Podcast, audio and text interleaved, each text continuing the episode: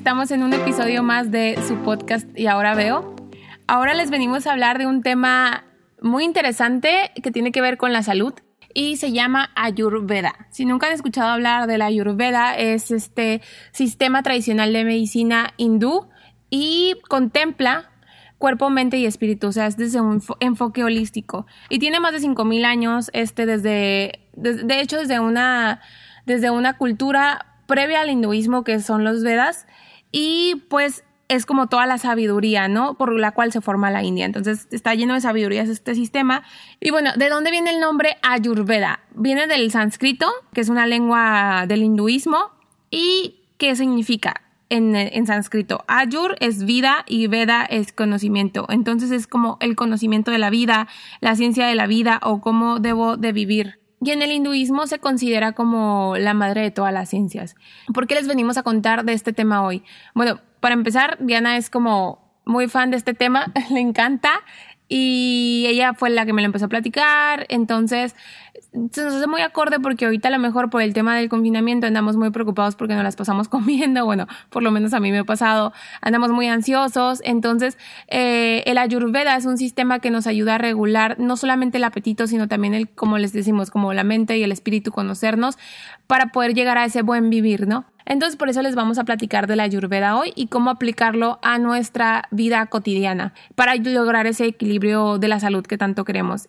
Además de que la ayurveda es muy antiguo y está, tiene mucha sabiduría en, en el sistema como tal, Está reconocido por la Organización Mundial de la Salud, que eso es muy importante. Y si hablamos de la Ayurveda como un sistema tradicional de medicina, no estamos hablando de la medicina occidental, de la medicina de las pastillas como tal, sino que la medicina recae en nuestros alimentos. Si nosotros nos alimentamos conforme a lo que nuestro cuerpo necesita y conforme a lo que es saludable, por así decirlo, y vamos a poder prevenir enfermedades. Por eso es un sistema tradicional de medicina que es muy importante para todas y todos nosotros.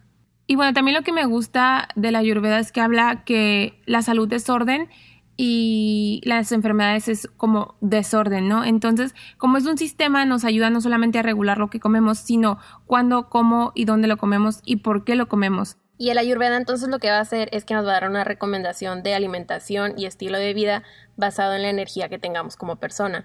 Eh, algo que nos enseña es que existen tres tipos diferentes de energía y con la combinación de esos se pueden formar 10 tipos de cuerpos diferentes y cada individuo se puede identificar con uno. Y si nos preguntamos como qué es esta energía o de dónde salen estos 10 tipos de, de perfiles, pues otra vez vamos a regresar como al origen de todo, como lo hablábamos en el episodio de astrología, que la astrología dice que estamos compuestos de tierra, agua, eh, aire y fuego, ¿no? Aquí lo mismo es con la ayurveda. Nos considera que nosotros como personas y también el, el ambiente, la naturaleza, está conformado por los cinco elementos naturales, ¿no? Que es fuego, agua, tierra, aire y éter. Y bueno, ¿qué es el éter? El éter es como el espacio donde está todo. Y es muy importante saber que de estos cinco elementos o de la combinación de estos cinco elementos se forman tres doshas. Y los tres doshas son el tipo de energía que nos rige. Por ejemplo, primero se conforma el éter y el aire, ¿no? Entonces, ¿qué tenemos cuando se combinan el éter más el aire? Es como la energía del movimiento. Y esto va a conformar la energía que se llama Vata. Entonces, el primer docha que tenemos es el Vata, que es otra vez como tiene que ver mucho con el movimiento, con el aire. Y en segundo lugar tenemos la combinación de fuego más agua. Esa es como la energía de la transformación. A este dosha, a este tipo de energía que es un dosha, se le denomina pita. Y después tenemos la combinación de agua más tierra, y esto se, denomina kafa, que es la energía de la estabilidad. Entonces tenemos tres tipos de dosha, ¿no? Vata, pita y kafa. Y bueno, las características de cada uno son las siguientes. Y a lo mejor ahorita que te, empiece a decir estas características te vas, a, te vas a sentir más identificado con uno. Para empezar, por ejemplo, los vata, que son estos que están conformados por éter y aire, por así decirlo, que son los que los rige más el movimiento, eh, son de constitución muy ligera y muy delgada y son muy rápidos, por lo mismo que son, por así decirlo, son conformados por el, aire, son muy rápidos, sus movimientos son muy, no son tan densos. Y otra característica es que tienen hambre y digestión irregulares, son entusiastas, son muy vivaces y tienen mucha imaginación. Los Bata son los más creativos de los tres. Y tienen como explosiones de energía mental y física, así como de la nada les viene ese impulso de energía. Después tenemos a los pita, que les decía que es la conformación del agua más el fuego, y los pita son como los más, tienen mucho, mucho que ver con el fuego, con esa, con esa llama interior, con, entonces son aquellos que van y hacen, van por sus, por sus metas, van por sus objetivos tienen fuerza y resistencia media, tienen una digestión muy fuerte porque la digestión en la ayurveda viene desde la desde el fuego interior, entonces como ellos son prácticamente fuego, se relaciona con esto, ¿no? Y son emprendedores, les gustan mucho los, los desafíos y se pueden enfadar a lo mejor o se pueden irritar fácilmente, y bueno, eso es para que se den una idea, ¿no? De, cada dosha. En tercer lugar tenemos a los kafas, que los kafas son como los más buenos, por así decirlo, los más bonachones. Eh, los kafas son, este, tienen una personalidad muy tranquila, son relajados, a lo mejor no se enfadan o no se enojan tan rápido, son lentos en sus movimientos, reflexionan las cosas por largo tiempo antes de tomar decisiones. Entonces tenemos esos tres doshas para empezar. Y como les dijimos ahorita, no solamente tiene que ver con el con las personas, sino también estos tres doshas están en la naturaleza. Y de ahí ya parten muchas características y el qué hacer o qué no hacer, o el qué comer o qué no comer, dependiendo de cada dosha. Y bueno, para esto en la Ayurveda lo que te dice es que es muy importante identificar qué dosha es el que te rige. Para esto leímos libros de Deepak Chopra, también de Sahara Rose y hicimos otros test que encontramos en internet. Y en base a que mi cuerpo es bata pita, me dan ciertas recomendaciones de qué alimentos debería de comer, y cuando Bárbara hizo su test, a ella le salió que es primordialmente pita, pero también tiene bastante bata. Entonces, en base a esto, nos damos cuenta que mis necesidades a mi cuerpo serían muy diferentes. Los alimentos que yo debería de comer, a diferencia de los que Bárbara debería de comer, para que tengamos una salud óptima. Sí, y totalmente esto es cierto. O sea, si lo ves así como les, dijimos al principio, Bata son los creativos Diana es súper creativa y los Pitas son los que hacen, los que van tras, algo, tras sus objetivos y son como más estructurados. Y completamente si nos conoce a mí, a Diana, haz de cuenta que así somos. Y lo chistoso es que Diana es Bata Pita y yo soy Pita Bata, no están como invertidos. Eso también es muy importante saber que tu dosha puede ser que tengas no solamente uno, sino tengas dos. Y bueno, ahí también viene el equilibrarlos y todo. Y que es muy raro. Bueno, Deepak Chopra dice que es muy raro tener, tener tres, tres. doshas, ¿no? Entonces, pues como Diana dijo, le hicimos unos test, muchos test y ya estuvimos comparando los resultados y ya saben que se los vamos a poner en Instagram por si los quieren hacer. Y como mencionó Bárbara antes, eh, estos doshas no solo se encuentran en nosotros como seres humanos, también se encuentran en la naturaleza y hasta en el ciclo del día. lo que quiere decir con esto es que, según el Ayurveda, el día no está dividido en 24 horas, sino que tiene dos ciclos. El primero es del amanecer al atardecer y el segundo del atardecer al amanecer. Y cada ciclo se divide en tres partes y cada una de estas partes está regido por uno de estos doshas. Entonces el Ayurveda nos da recomendaciones sobre lo que deberíamos de hacer y lo que deberíamos de estar comiendo en cada uno de estos lapsos de nuestro día. Y primeramente está el lapso CAFA, que es de las 6 de la mañana a las 10 de la mañana. Entonces, en este lapso, como ya dijimos, es muy pacífico, es cuando pues va empezando el día, está más lento todo, entonces la recomendación es que es el tiempo perfecto para meditar, para tener lo que es self-care, cuando te das tu baño, cuando te pones tus cremas, eh, puedes tener un desayuno nutritivo y pues mucho del cuidado del cuerpo. Sí, como que te das el tiempo para ti, ¿no? El, arreglarnos para ir a trabajar, el, este, pero, pero es este movimiento más lento, más denso. Entonces, a lo mejor nos tardamos en, en despertar 100% todavía. A lo mejor son las 8 de la mañana y apenas estamos así como que, como que empezando el día con energía. El segundo lapso es el de pita, que viene de las 10 de la mañana a las 2 de la tarde. Entonces, como este está relacionado con el fuego y la energía, el sol tiene mucha influencia sobre este lapso. Como tenemos más energía, deberíamos de hacer los trabajos más difíciles, a lo mejor lo más pesado que tenemos en nuestro día laboral. Y en el área de los alimentos, a las 12 de la tarde, 12 y media, es cuando el sol se encuentra en el punto más alto. Entonces lo que nos dice la Ayurveda es que el sol tiene un efecto directo en nuestra digestión. Y si comemos a esta hora, nuestra digestión va a ser mejor, vamos a metabolizar mejor el alimento y vamos a distribuir mejor nuestra energía. Entonces para nosotros a lo mejor como mexicanos nos es complicado decir, ay, voy a comer a las 12 si acabo de desayunar a las, a las 10, ¿no? O a las 9 de la mañana. Y de, de hecho, como mexicanos desayunamos pues así como grande. Pero también lo que tiene el ayurveda es que viene a romper muchos paradigmas que tenemos como eh, también muchas creencias heredadas, ¿no? la típica es que tienes que desayunar súper temprano y, mucho y tienes que desayunar tal, tal y tal cosa para que tú estés bien. Y si nos damos cuenta es que la ayurveda te dice, ten tu comida más grande a las 12, 12 y media del día. Entonces esto viene a romper un paradigma, ¿no? Con nosotros.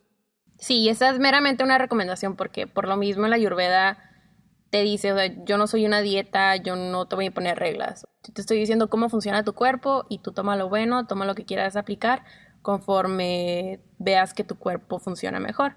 Entonces, otra recomendación que da la Ayurveda es que el desayuno es opcional, que podría ser muy pequeño o nulo. Por lo mismo, la comida más grande del día debería ser el almuerzo, que es entre 12 y 1 de la tarde. Ajá, y a lo mejor nos pueden, nos, pueden estar escuchando y decir, no, es que yo me desmayo si no como, si no desayuno. La verdad es que tenemos esas creencias instaladas. Por ejemplo, yo tengo ya mucho tiempo ayunando, eh, de, el ayuno intermitente, ¿no? Pero no, no, lo hago tanto por moda o por, o por dieta, sino por desintoxicar mi cuerpo. Entonces, son también enseñanzas de, del hinduismo, donde el ayuno es muy importante y ya está comprobado científicamente que, tú, que el que tú dejes a tu cuerpo sin comer cierto tiempo del día hace que tus células se regeneren. Entonces, también empezar a ver qué creencias tenemos y cuáles podemos ir aplicando respecto a lo que nos dice la Ayurveda. Y el lapso de tiempo que sigue es de las 2 pm a las 6 pm y aquí entra lo que es bata es cuando nuestro sistema nervioso está más activo, somos más creativos. Eh, aquí podríamos usar el tiempo para escribir, para dibujar, para pues desarrollar ese lado creativo que tenemos. Igual a lo mejor para los niños chiquitos, una actividad después de la escuela. En el trabajo cuando tengamos que hacer alguna actividad que se vea directamente relacionada con la creatividad, esta sería la mejor hora para desempeñarla. O igual si tenemos que resolver un problema, ¿no? O sea, si estamos en trabajo y tenemos que resolver un problema y nos estamos quebrando en la, mañana por pensar eso, esto es lo bonito de la Ayurveda que te dice, a ver, estos lapsos de tiempo haces mejor ciertas cosas. Entonces, si nos enfocamos en sacar el trabajo pesado, como decía Diana, este, de, de, las 10 de la mañana a las 2 de la tarde y ahora sí preocuparnos por esos problemas que necesitamos resolver de manera más creativa, pues ya sabemos que hay un lapso de tiempo que por naturaleza somos más creativos y podemos aprovecharlo. Y como les decía que la Ayurveda relaciona mucho todo con el sol, otra vez, cuando empieza el atardecer, inicia el tiempo que es kafa, que es de 6 de la tarde a 10 de la noche. Entonces, ese es el momento en el que ya empezamos a relajarnos, que ya nos sentimos más pesados, más lentos. O sea, lo podríamos relacionar, va saliendo del trabajo, entonces pues ya estás muy cansado, ¿no? Pero también tiene que ver por la hora del día que es. Y también dentro de ese lapso somos más resistentes. Por eso es recomendable, según el Ayurveda, hacer ejercicio entre 6 y 10 de la noche, al igual que en la mañana, de 6 a 10 de la mañana. Ajá, porque se repiten, ¿no? Entonces, tenemos, o sea, de los tres doshas tenemos eh, se repiten en los, en los, en el amanecer al atardecer y del atardecer al amanecer. Ajá, sí. Y de hecho, pues es lo mismo. De 6 a 10 en la mañana y en la tarde. Entonces, bueno, por ejemplo, una vez que haces ejercicio, pues ahora sí ya te empiezas a preparar para terminar tu día. Eh, te metes a bañar, otra vez te lavas tu cara, te pones tus cremitas. Te puedes a lo mejor, no sé, prender velas para relajarte y poder dormir mejor. O tomarte un té, ¿no? Para, para relajarte y dormir. Ajá, así es. O sea, ya estás preparando tu cuerpo para que se vaya a dormir. Porque, otra vez, la recomendación es que a las 10 de la noche ya deberíamos estar dormidos y aprender y aprovechar este tiempo en el que nuestro cuerpo está más relajado y pues listo para entrar en su sueño profundo. Sí, porque lo que dice la Ayurveda es que a las 6 de la mañana te tienes que despertar y a las 10 de la noche te tienes que dormir y así ya tienes tus 8 horas de sueño reparador que se necesita. Y pues de hecho después de CAFA sigue otra vez PITA, que es de 10 de la noche a 2 de la mañana. Entonces aquí lo que pasa, pues me imagino que a muchos de ustedes les ha pasado definitivamente a mí, es que alrededor de las 10 y media, ya es cuando es las 11, si no te has dormido, te da como un segundo impulso de energía, entonces ya te quedaste despierto, pues ya valió. Y muchas veces también este impulso de energía lo podemos aprovechar para terminar algún trabajo, terminar alguna tarea, pero es cuando como que tu mente ya está otra vez activa, Sí, a mí me ha pasado que, bueno, me pasaba que cuando estaba en la universidad, este, me gustaba estudiar de noche. Si bien, a mí me encanta dormirme antes de las 10, porque como bien dices, si ya me duermo después de las 10, no es que no pueda dormir, pero ya batallo, batallo mucho más para dormirme. Pero aquí es donde literal podía sacar un buen de trabajo o bueno, o más bien un buen estudio cuando tenía que ponerme a estudiar para los exámenes. Entonces, por eso también está muy padre como que esto de la ayurveda, no solamente en el tema de comida, sino cómo aprovechar mejor nuestro tiempo. Sí, y te das cuenta de que por qué, o sea, porque en la noche otra vez tengo más energía, porque está basado sobre el tiempo, sobre el lapso de tiempo pita, que literal representa eso. Y por lo mismo es por lo que los bares y los antros están abiertos a esa hora y es cuando la gente le gusta salir de fiesta, pues tienes un chorro de energía, entonces obviamente es cuando la fiesta está todo lo que da. Es que queríamos salir de fiesta. No, no tanto, ¿cierto? y, y para terminar el segundo ciclo, el siguiente lapso es regido sobre la energía bata, que viene de las 2 de la mañana a las 6 de la mañana. Y aquí es cuando otra vez tenemos ese tiempo creativo, pero Ahora pues ya estamos durmiendo, entonces es cuando estamos soñando, por eso a veces nuestros sueños son tan locos, o sea, la imaginación está todo lo que da, pero estamos en ese estado de sueño reparador, estamos en contacto con nuestra imaginación y nuestro lado espiritual. Y también aquí lo que pasa es que mucha gente que practica la ayurveda o yoga les gusta despertarse antes de las 6 de la mañana porque cuando te despiertas antes de las 6 de la mañana todavía tienes ese impulso bata, eh, tienes pues más energía que antes de entrar al otro ciclo y se supone que es más fácil despertarte a esta hora. Y como estás conectado con tu lado espiritual, lo puedes aprovechar para, para empezar a meditar a esta hora o para hacer yoga. Yo completamente estoy, lo he comprobado una y mil veces y no porque había estado practicando la ayurveda, pero a mí, Bárbara, me gusta despertarme a las 5 de la mañana para meditar y a las 6 de la mañana para hacer ejercicio, como, como, lo, como bien lo dice Deepak Chopra en el tema de, de CAFA, estamos más resistentes a ese ejercicio. Pero me ha pasado que me despierto a las 5 de la mañana y ya estoy a punto de levantarme de mi cama para ponerme a meditar y todo eso. Y, y, estoy, tengo energía, me siento, me despierto y me siento así, no me siento cansada, pero por una otra cosa me vuelvo a dormir. y, a las seis y, y, a las seis y media que me, que me despierto otra vez, tengo, estoy bien pesada, o sea, me, cuesta mucho despertarme. Y yo, yo siempre decía, pero ¿por qué a las 5 si se supone que dormí menos, tengo mucha energía y a las seis y media tengo menos energía? Pues porque, pues porque la ayurveda, ¿no? sí. Y bueno, entonces este es el ciclo del día, según la ayurveda, y pues la recomendación de qué actividades deberíamos de hacer para que rinda mejor nuestro cuerpo, nuestra energía y usemos la naturaleza a nuestro beneficio. Y ahora vamos con el tema de la comida el ayurveda ve a la comida como medicina, entonces es muy importante este tema, sobre todo cuando está relacionado con la digestión.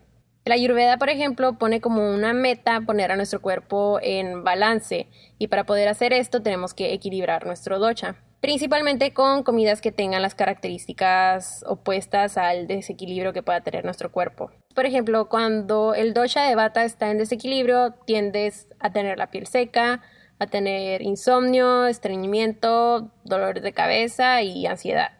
Por el otro lado, si Pita está en un desequilibrio, es cuando tienes erupciones en la piel, tiendes a tener acné, úlceras, acidez, eh, canas, calvicie y pues irritabilidad, ¿no? En lo que es las emociones.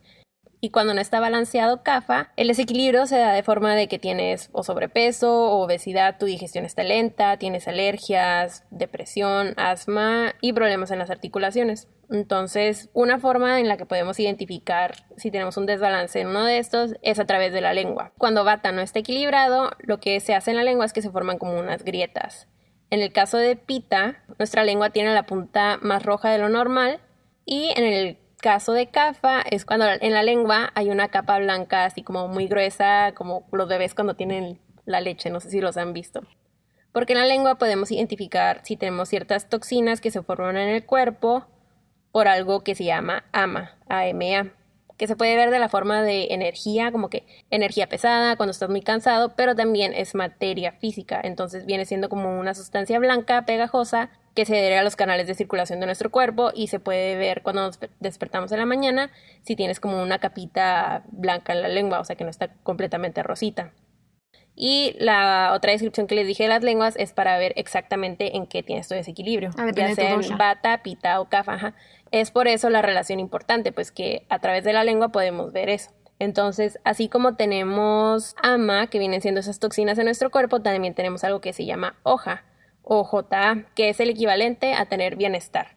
Y lo que nos dice la ayurveda es que mientras menos ama tengamos, más hoja. Entonces, siempre, siempre vamos a querer reducir estas toxinas. Porque de hecho una frase que me gustó mucho, que explica todo esto, es que dice que un cuerpo saludable no se enferma de repente, o sea, se enferma como resultado de las toxinas que ya tenemos acumuladas de año tras año que no eliminamos del cuerpo.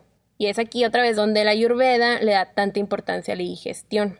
Otra recomendación que nos da la ayurveda es que solo comamos cuando tengamos hambre. ¿Por qué? Porque dentro de nosotros tenemos el fuego digestivo. Entonces, una vez que el fuego está como en su nivel alto, es cuando nuestro cuerpo está preparado para digerir y asimilar bien la comida y pues solo quedarnos con esos nutrientes y poder desechar las toxinas. Y otra vez viene ese ejemplo de, la, de desayunar, ¿no? Que a lo mejor desayunamos por, por pura porque ya estamos acostumbrados de que ah, me desperté y el desayuno. Tengo que desayunar, si no, no funcionó. Y la verdad es que ni siquiera tenemos hambre. Entonces, a esperarnos tantito a que nos dé, a estar listos para digerir, ¿no? O sea, porque, porque si no, pues ahí es cuando más subes de peso, ¿no? Cuando, cuando no digieres los alimentos es cuando, bueno, según la ayurveda, es cuando esos alimentos se quedan ahí y te hacen subir de peso. Entonces, mejor nos esperamos a sentir el hambre, el fuego interior. Sí. Y basado en la comida, hay dos principios de la Ayurveda que nos dice, bueno, primero hay que reconocer y eliminar lo que es producto que hace que tengamos ese desequilibrio, o sea, todas las características que ya les mencioné que, que podemos tener. Y lo segundo es después reconocer, aceptar y disfrutar lo que es nuestra verdadera naturaleza, o sea, el dosha que nos representa, que comiendo de acuerdo a ese tipo de energía nos vamos a sentir mucho mejor o sea, nosotros a lo mejor no les vamos a decir en este episodio qué comer respecto a cada dosha, pero hay muchísima información en internet. Ya saben que les vamos a recomendar libros, autores, videos en YouTube, mucha información donde se pueden poner a estudiar qué comer y cómo vivir respecto al dosha que son. Y en Instagram les vamos a subir los posts que tengan que ver con toda esta información. Y ya por último vamos a terminar con las recomendaciones así muy en generales que da la Ayurveda para que tengamos una mejor salud. Entonces, como ya dijimos, es muy importante solo comer cuando tengamos hambre. Y como ya les habíamos dicho, el hambre es un factor muy importante dentro de esto. Entonces, una recomendación es que por dos semanas únicamente comamos cuando tengamos hambre. Y ir anotando puede ser en las notas de nuestro teléfono a las horas a las que nos da hambre. Esto es para resetear nuestro reloj biológico y pues darnos cuenta que muchas veces comemos solo por ansiedad y por costumbre. Y una recomendación mía, eh, muy personal, es que yo he escuchado varias veces que muchas veces confundimos el hambre con la sed. Entonces yo estuve identificando esto, otra vez, no por el ayurveda, sino por em, conocimiento personal. Entonces, sí me di cuenta que a veces que te siento hambre, ni siquiera es hambre, es como o ansiedad o sed. Entonces, literal, tomo agua y se me quita, y se me quita el hambre. No siento ese fuego interior que estamos hablando de que ya tengo hambre ya necesito comer. Y también es súper importante decirles que, a ver, no somos ni nutriólogos ni, ni doctores. Si sienten hambre, coman. Eso es lo importante. No se vayan a desmayar, pues, o sea, lo que vamos. Pero sí ser muy conscientes de cuándo verdaderamente tenemos hambre para ayudar a nuestro reloj biológico, como lo dice Diana. Bueno, y para esto hay que ser muy conscientes también con nuestros alimentos, fijar nuestra atención en la comida. Algo que nos recomiendan es, por ejemplo, comer sin ver la televisión, sin distracciones y poner la intención en nuestra comida. Que de hecho, pues yo cuando lo leí dije, pues es que la verdad, yo empiezo a comer y ni me doy cuenta de... porque estoy viendo la tele o porque estoy haciendo algo diferente. O porque estamos en el teléfono. Entonces sí es muy importante eso que dices de la intención. Yo lo he leído también con el tema de la gratitud, de que también agradecer lo que estamos comiendo nos conecta con lo que nos estamos comiendo y nos nutre verdaderamente. Y otra recomendación que nos hacen es que hay que evitar los alimentos y bebidas frías ¿Y por qué debemos de evitar estos alimentos y bebidas frías? Porque lo que van a hacer es que van a congelar el fuego digestivo que tenemos adentro de nosotros, que es el encargado del metabolismo. Entonces esto hace que se produzca ama, esas toxinas que no queremos. Y por eso hay que evitarlas. Y otra recomendación es que deberíamos de comer más comida recién cocinada, porque es más fácil de digerir por lo mismo del fuego de nuestro interior y no comida cruda, porque nuestro cuerpo se tarda más en digerirla. Y esto no quiere decir que nunca la comamos, solo que en menor proporción. Por ejemplo, si tú te identificas con que tu dosha es bata, deberías de comer 80% comida cocinada y 20% comida cruda. Si eres pita, 60% alimentos cocidos y 40% alimentos crudos. Y en kafa es 70% cocidos y 30% crudos. Y también lo que nos dice es que, por ejemplo, si te dan a escoger a comer en el desayuno un huevo cocido, un omelette, contra un sándwich, que escojas el huevo. Y por ejemplo, en el caso de un postre, un pastel de manzana contra un helado, es mejor el pastel de manzana. Igual, como ya habíamos dicho, no es una dieta, no, el ayurveda no es algo estricto que lo debes de seguir así como tal y de que ya nunca voy a comer comida cruda en mi vida, simplemente probar cómo te sientes y pues satisfacer las necesidades de tu cuerpo. Y por último, una recomendación es beber agua caliente en el transcurso del día. Y este yo lo intenté, pero ahorita que es verano yo sé que va a estar más difícil. Entonces, literal, tú te sirves tu taza de agua, tiene que estar hirviendo y le das unos dos sorbitos cada 30 minutos. Esto va a hacer que el ama que tienes en tu cuerpo, que es una sustancia pegajosa, se desprenda de tu organismo. ¿Por qué? Porque se puede ver como un ejemplo de cuando los trastes están sucios. Entonces tiene toda la grasa, está pegada y ¿qué es lo que haces? Le pones el agua caliente y sale más rápido. Y esto mismo pasa en nuestro organismo. Y por último, una recomendación que ya en todos lados lo escuchan es tomar tés, que son muy buenos y sobre todo el té de jengibre, el té de menta o cualquier otro té que les guste, pero igual es agua caliente y es muy bueno para nosotros. Y pues esta es una introducción a la Ayurveda. La verdad es que la Ayurveda es mucho más de no solamente los doshas o qué comer o el ciclo de la, del día o de la noche, por así decirlo. Si alguien que es experto en Ayurveda nos está escuchando y dice que nos, a lo mejor nos estamos quedando cortas, sí. Eh, hay mucho más ciencia detrás de esto. Como les digo, esta es una pequeña introducción para, si les gusta el tema, lean más, investiguen más y lo que a lo mejor no aplican todo el tema de la ayurveda en su vida, pero sí cosas a su rutina o a su comida que nos va, que les va a beneficiar, ¿no?